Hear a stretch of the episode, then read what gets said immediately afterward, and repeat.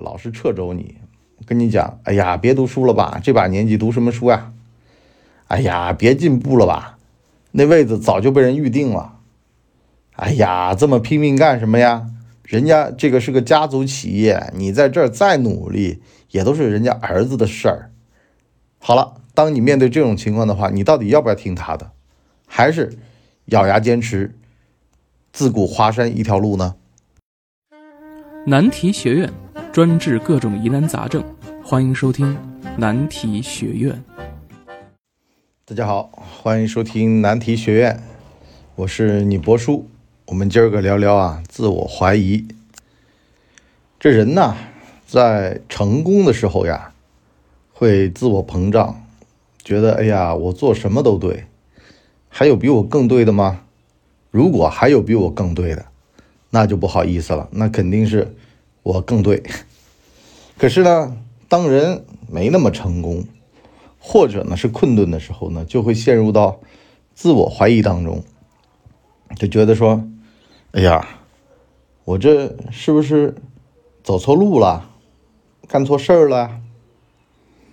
这个电视剧《国家干部》啊，讲的是这个理想主义。和现实主义之间的碰撞和斗争。夏忠明呢，就是一个理想主义者，而现实主义者呢，里面有很多，比如说这个吴小勇。好了，他们俩呢就碰上了。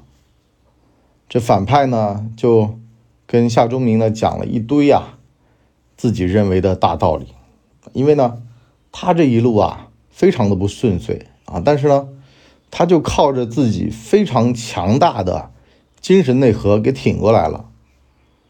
在这里跟各位说一下啊，这人呐就这样，好多时候吧，当你碰上了事儿，你熬过去了，你就是龙；当你没熬过去，你就是虫，就所谓的不被打败。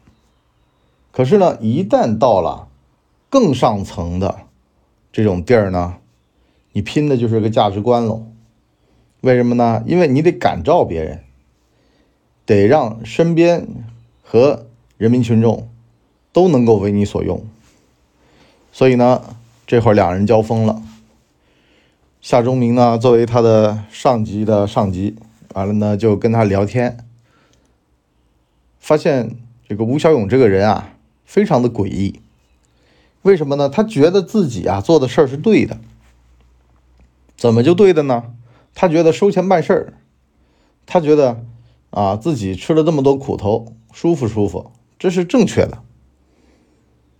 夏忠民啊就跟他说啊，你这样不行，为什么呢？作为一个理想主义者呢，我得告诫你，人家啊觉得这事儿未必对，上不了台面，是吧？贪污受贿嘛，他还觉得可耻，不好意思说出口，可是呢。你还真小人，真小人呐！认为真小人对，认为真小人这件事儿自个儿做的没错，这是一套成熟的世界观体系，更恐怖。就劝他呀，要自己好好反省反省，跟主流的价值观是冲突的情况下面，不要那么确切的去表达、去认知。所以呢，两人就不欢而散。有人就说了呀，那真小人的想法怎么就错了呢？那是因为啊，真小人的做法和想法呢，是会害人的。你损害他人的利益的前提下面，才能够达到自己的目的。话说呢，这个吴小勇呢，他当时啊就做那个办公室主任，啊，他想做这个办公室主任，他本来想当那个副秘书长，可是呢没有办法。这个夏忠明呢阻止他，所以呢，他后来呢就找他的上司汪思济，自个儿的伯乐。哎，怎么办？啊，这个商人集团呢控制了这个汪思济集团呢，就说啊，要不然这样啊，这个商人的意思就是说，让吴小勇啊去当这个办公室主任，啊，解决一下这个官职的问题嘛，官帽子的问题。可是呢，这会儿呢，有一个就是姓马的一个办公室副主任，已经干了很久了，兢兢业业的，踏踏实实的干着。可是呢，横空出世这么一个吴小勇，这就麻烦了呀，对不对？怎么办呢？你让他退出竞争啊？所以呢，这个商人集团的人呢就说，要不然这样，让他自个儿去说去，你自个儿有本事是吧？你把那个人从竞争当中劝退了，别在这儿待着，啊，让他自个儿知难而退。吴小勇呢就找那哥们聊天儿，哎，强大的精神内核来了，聊到你怀疑人生。他怎么聊呢？他说呀，当年啊，我呢就是进了这个体制，来了之后呢，有人就说我受贿。啊，坑我，没关系，我咬牙坚持。后来呢，当了乡长，又说我包小三儿，我坚持，啊，一路熬到现在。他办公室啊，不是你这么干的。昨个晚上吃了一万多块钱的饭，这账怎么平？你如果当上这主任，你你怎么干？你干得了吗？完了，对方啊是一介腐儒，说啊一万多块钱。这事儿我干不了。他说：“你干不了，你还在这个位子上待着呀？啊，你还在这儿上班啊？啊，你很危险的，这叫架在火上烤呀。其实呢，这叫现实扭曲立场。他就把一份工作的困难呢摆的大大的，完了呢，让这个人呢知难而退。他说啊，你呀，干日常的是没问题的。”像这种特殊情况，你怎么办？其实说难听点啊，这种东西啊，都会有一个上级领导的，你怕什么呀？可是呢，他就放大这个困难，告诉别人，只有像我这样百折不挠的人，才能够在这个位子上干得稳。然后开始吓他，吓完了之后，他说啊，你就说自个儿因为身体问题退出这场竞争。完了呢，这个马科长呢就被吓得。啊，就不行不行的了，啊，回去呢，左思右想，觉得呢还是斗不过现实，就提出来啊，自己就不竞争了。当然了，后来呢，这人就被吴小勇逼上了绝路，啊，自杀了，导致了很大的风波。可是啊，我得说一件什么事儿呢？这个人呐，千万不要让别人牵着鼻子走，就这个原因。其实，在精神上被人打败啊，是最惨的。也就是说呢，很多时候别人啊，在肉体上是消灭不了你的，毕竟是一个法治社会嘛。所以呢，他会想办法从精神上摧垮你。这个有的东西呢，像罪犯啊，像小混混，官法如炉，真如炉啊。进了局子，你就别想他能够在。志得意满的出去，啊，这叫法律上的一种惩戒，这是可以的。可是呢，另外一种呢，他就给你一些假的讯息。我就给你讲个简单的比方吧，就比如说，隔绝你的信号系统，啊，比如说，为什么说在职场当中被人孤立是一件最惨的事儿呢？那是因为啊，你没有信息来源，你没有办法对局势做判断。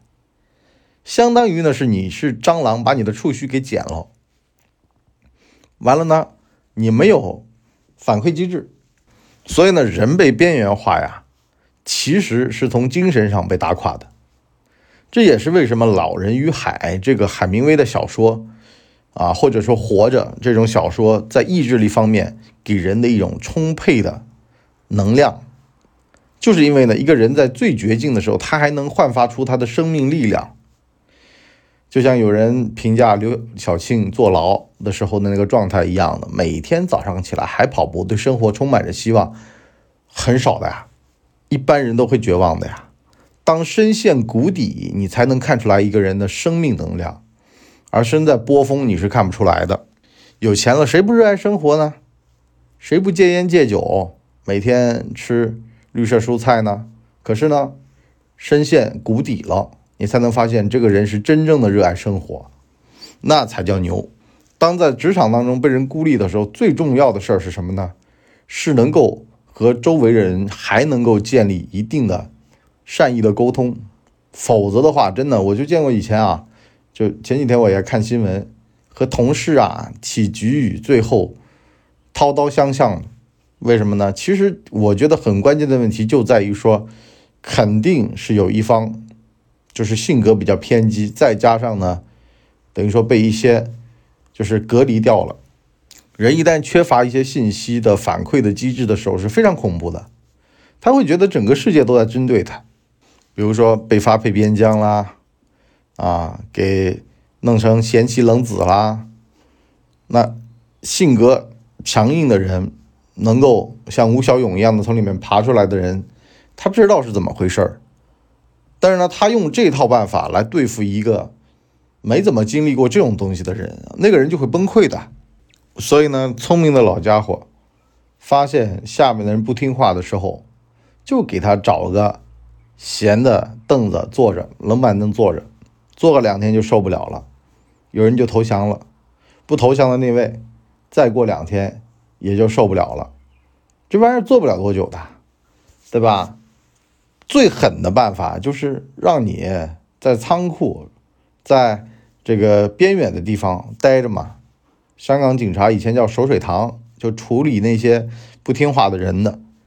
啊，雷洛不就被发配过吗？为什么守水塘啊？就是待着呗，是吧？先在边远地方躲着呗，啊，让你别在我的视线范围内出现。好了。一来二去的，这人的心性就磨掉了。那也有像吴小勇这样的，是吧？越斗越精神，完了呢，生命力强盛，还能斗了再上来，斗了再上来。那这些会走到最后的总决赛的。可是大部分人啊，在这种路上，一旦受到点挫折，他基本上就黄了啊。所以呢，说这个人的意志力啊，才是竞争能走到最后的根本啊，就是不在乎。你在顺境的时候，人得意的时候，开车呀，车速都贼快。可是呢，你得知道，这人啊，碰上堵车的时候，这个心情，这个心态，才决定了他能够开多久的车，他能开多远的车，他能把车开到哪儿去。而且吧，更多的人，聪明人啊，他知道，不一定要开车嘛，坐地铁、坐公交、坐大巴都可以，能到目的地就行了。所以呢，当别人告诉你你在职场完蛋了的时候啊，必须得很清醒的认识到啊，我完不完蛋你说了不算，都是一阵一阵的，对吧？就跟小混混关在派出所里面一样的，就今天晚上嘛，啊，按照法律的话，就没几天嘛，是吧？人呐得有一个地图意识，就是这张地图，这个导航，这个地方困多久，那个地方困多久，按照法律来说的话。啊，怎么样？怎么样，都是清楚的，心里就不慌。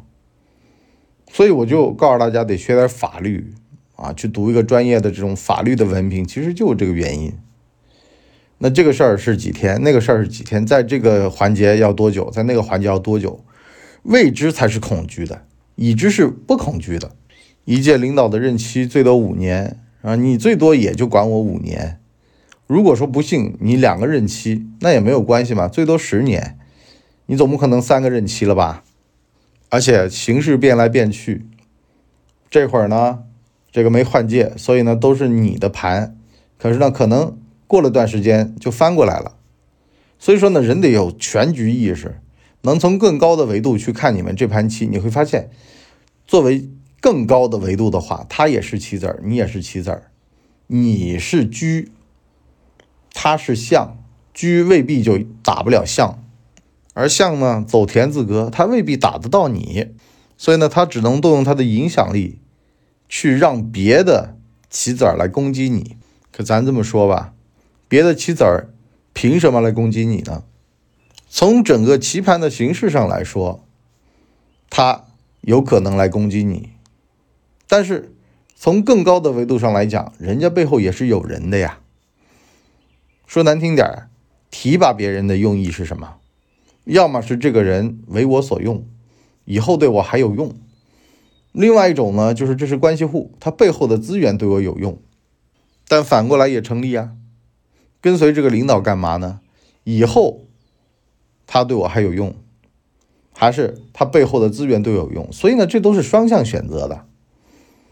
当你摊上一件好事和坏事的时候，用这种逻辑想想，那就没什么好怕的了。我经常跟我们的人说一句啊，有什么好损失的呢？没什么好损失的，就上呗。有什么好损失的？再想想啊。当失无可失，每天把自己的之前的工作都清零一遍，是吧？我这样惊险一跃，真不行了，我回去就行了嘛。惊险一跃行了，那我就更上一层楼嘛。反而能够豁出去一个更大的世界。好了，我们今天上半集就先聊这么多。我们下半集呢，开个头。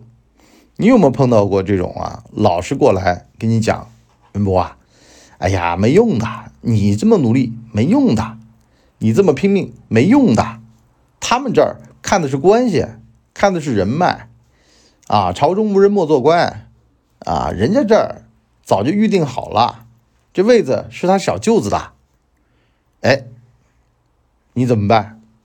你是不是得斜眼看他一眼，说：“哦，可是我也有机会啊。”他说：“你这个傻子。”你说：“嗯，我就是个傻子。”其实啊，说句实话啊，有的时候啊，只要你去了就行，只要参加了就对。至于后果、结果，不要去想那么多得失心。别人有他的立场。别人可能想看你的笑话，别人可能觉得呢，你混的不好，他反而心里面安生一点。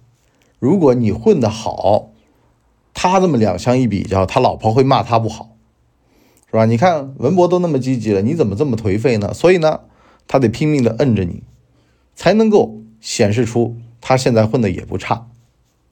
哎，那到底要怎么样破除这些熟人的屏障呢？我们。下半集再跟大家聊。好了，我们今天这集就先到这儿，我们下半集见，拜拜。大家呢，请给我们的专辑点五星好评啊，这样的话呢，我们才能够到首页去迎接更多的朋友来光临。